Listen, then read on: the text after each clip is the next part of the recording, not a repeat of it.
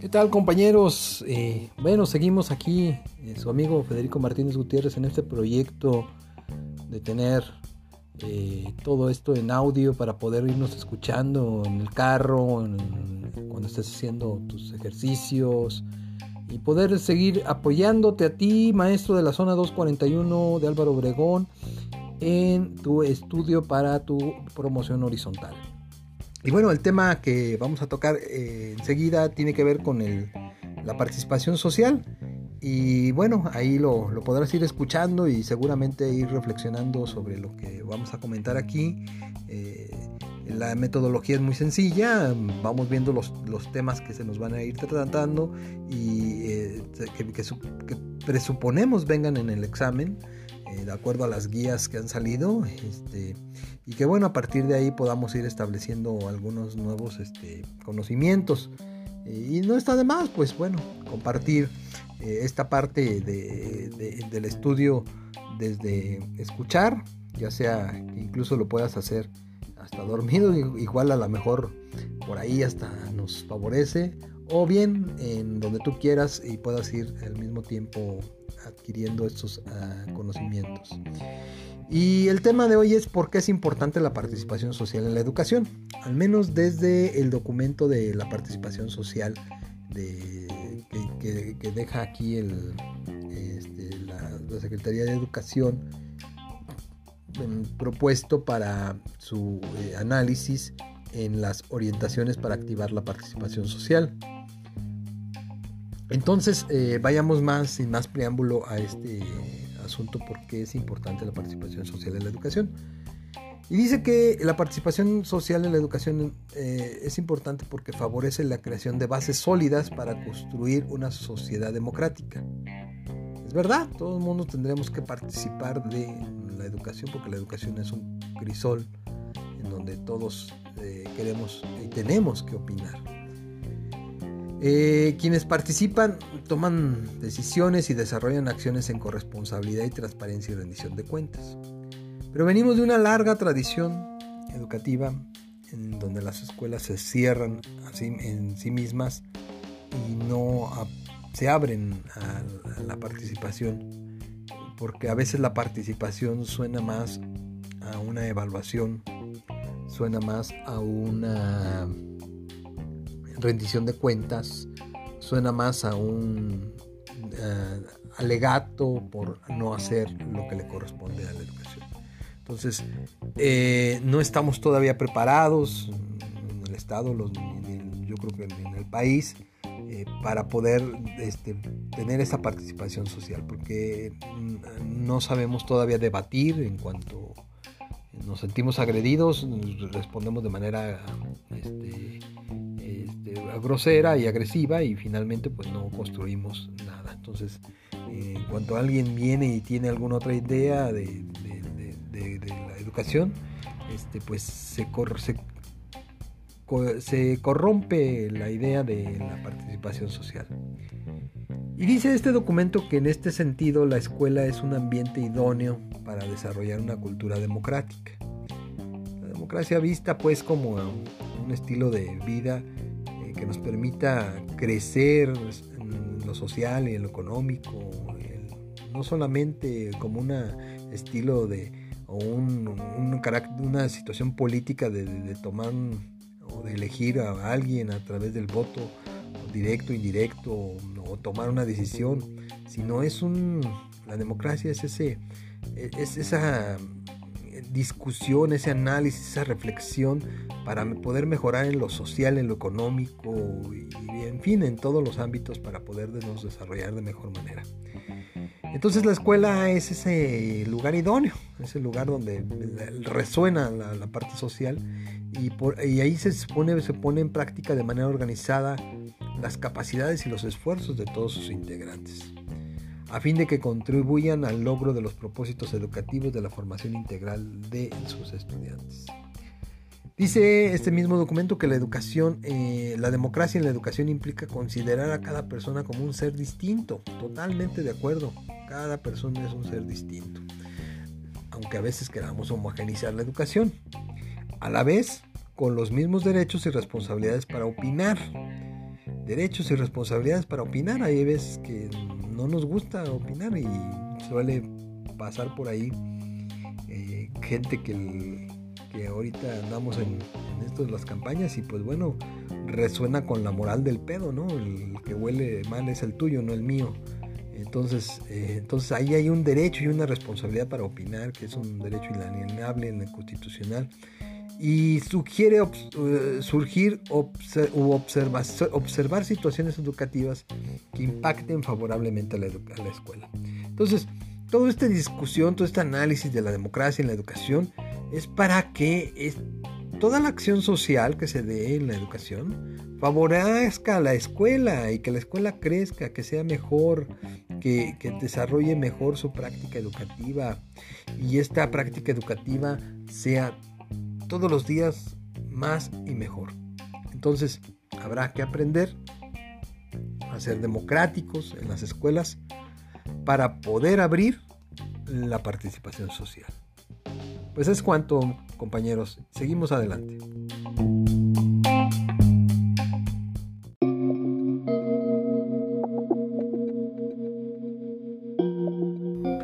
Hola, hola, ¿qué tal? ¿Cómo estás? Fede del futuro compañeros que nos acompañan en este proyecto de Estudiando por un sueño, así lo vamos a llamar ahora Estudiando por un sueño. El tema de hoy, educar en la diversidad cultural. Lecciones aprendidas desde las experiencias de América Latina eh, de Carolina Irmas. Es un tema bien interesante, la diversidad cultural y cómo esto lo vamos a ir aplicando en nuestra eh, conocimiento, de nuestro mm, eh, conocimiento teórico para la situación de nuestro examen de promoción horizontal. Y bueno, pues empecemos con el, con, el, contexto histórico de esta de la educación intercultural. Eh, nos dice aquí este documento que con el reconocimiento constitucional de la pluriculturalidad étnica, lingüística y racial de las naciones, comienzan a generarse programas educativos para enseñar tanto las lenguas y culturas de las poblaciones indígenas como las predominantes en Occidente, aunque esto no implicaría del todo una valoración plena de las culturas de procedencia de sus estudiantes. Con esto lo que nos lleva a tener es un fuerte énfasis en la, eh, en, la voltear a ver el rescate de las lenguas originarias, y asimismo el diseño de políticas y programas exclusivos para esa población. Entonces es eh, eh, un, problema que se genera y que finalmente nos conduce a diferentes caminos en una misma consecuencia. La de la compartimización de las culturas, la ausencia de intercambios y el aislamiento cultural. Es decir, que al querer rescatar la cultura eh, se han aislado. Entonces la cultura sigue siendo concebida como un todo cerrado y estático. Se estereotipan diferencias de acuerdo a una visión eh, esencialmente purista de la cultura. Este posicionamiento hace que se pierda de vista el carácter interactivo en la construcción cultural, asumiendo una orientación de un currículum complementario y no de una perspectiva transversal y multidisciplinar. Aquí está el, meollo del asunto. Lo que vamos a revisar sí es eh, la, la la, diversidad, pero cómo está eh, a través del tiempo ha ido cambiando y nos, ha lleva, nos llega a dos perspectivas, ¿no?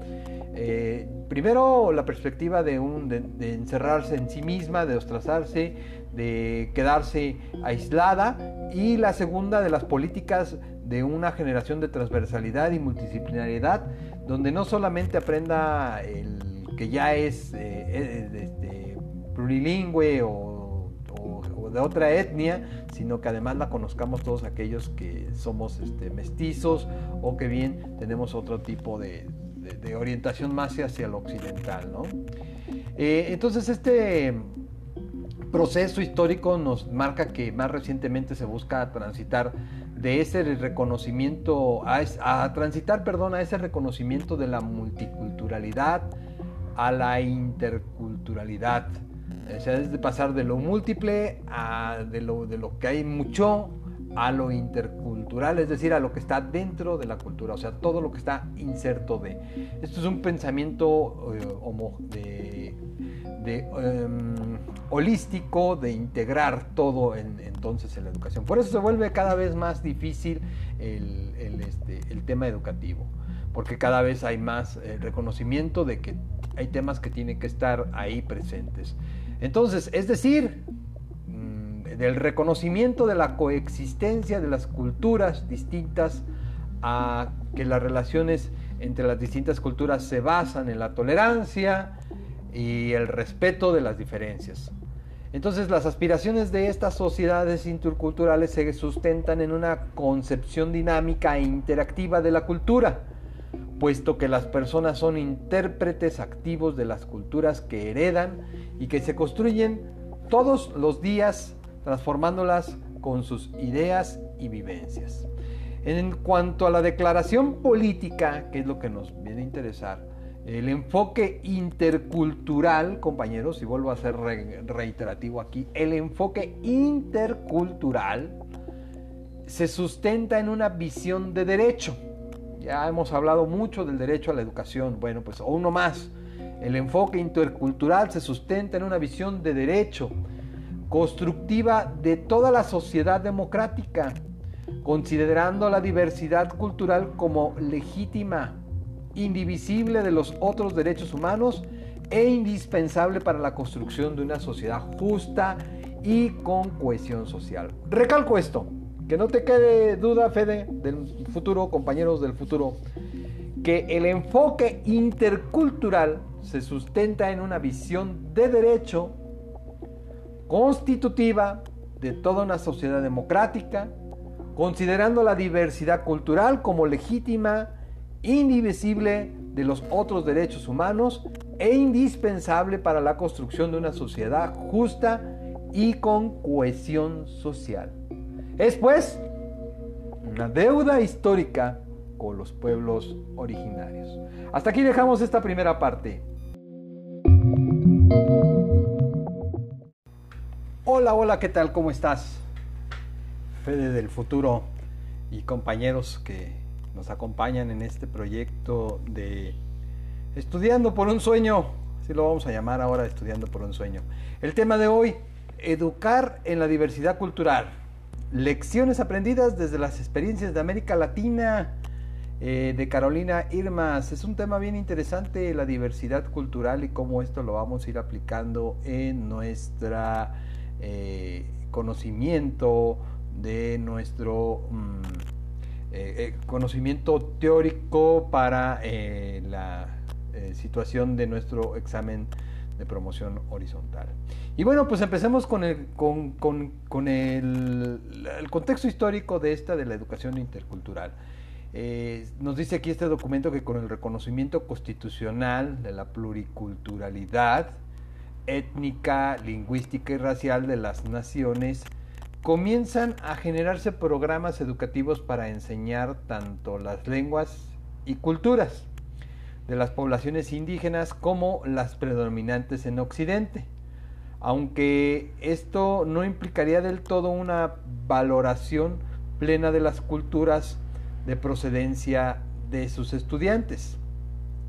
Con esto lo que nos lleva a tener es un fuerte énfasis en la, eh, en, la, voltear a ver el, rescate de las lenguas originarias y asimismo el diseño de políticas y programas exclusivos para esa población.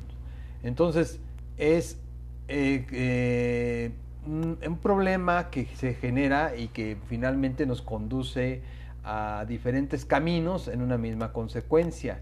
La de la compartimización de las culturas la ausencia de intercambios y el aislamiento cultural. Es decir, que al querer rescatar la cultura eh, se han aislado. Entonces la cultura sigue siendo concebida como un todo cerrado y estático. Se estereotipan diferencias de acuerdo a una visión eh, esencialmente purista de la cultura. Eh, este posicionamiento hace que se pierda de vista el carácter interactivo en la construcción cultural, asumiendo una orientación de un currículum complementario y no de una perspectiva transversal y multidisciplinar. Aquí está el, meollo del asunto. Lo que vamos a revisar sí es eh, la, la la, diversidad, pero cómo está eh, a través del tiempo ha ido cambiando y nos, ha lleva, nos llega a dos perspectivas, ¿no? Eh, primero, la perspectiva de, un, de, encerrarse en sí misma, de ostrazarse, de quedarse aislada, y la segunda de las políticas de una generación de transversalidad y multidisciplinariedad, donde no solamente aprenda el que ya es eh, este, plurilingüe o o, de otra etnia, sino que además la conozcamos todos aquellos que somos este, mestizos o que bien tenemos otro tipo de, orientación más hacia lo occidental. ¿no? Eh, entonces este proceso histórico nos marca que más recientemente se busca transitar de ese reconocimiento, a, a, transitar, perdón, a ese reconocimiento de la multiculturalidad a la interculturalidad.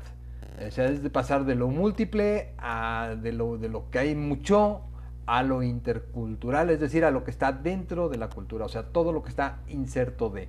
Esto es un pensamiento eh, de, em, holístico, de integrar todo en, entonces en la educación. Por eso se vuelve cada vez más difícil el, el, este, el tema educativo, porque cada vez hay más eh, reconocimiento de que hay temas que tienen que estar ahí presentes.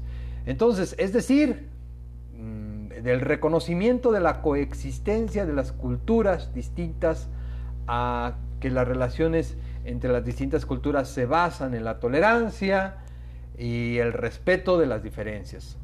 Entonces las aspiraciones de estas sociedades interculturales se sustentan en una concepción dinámica e interactiva de la cultura, puesto que las personas son intérpretes activos de las culturas que heredan y que se construyen todos los días transformándolas con sus ideas y vivencias. En cuanto a la declaración política, que es lo que nos viene a interesar, el enfoque intercultural, compañeros, y vuelvo a ser reiterativo aquí, el enfoque intercultural se sustenta en una visión de derecho.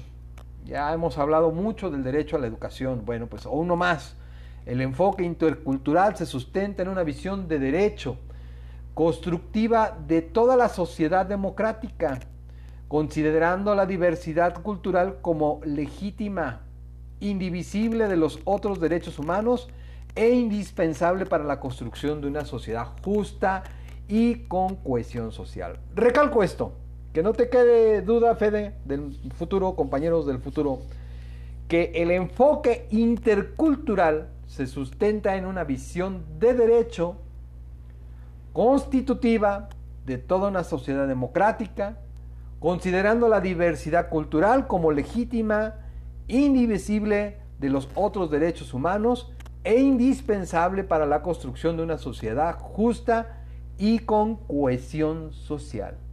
Es pues una deuda histórica con los pueblos originarios. Hasta aquí dejamos esta primera parte.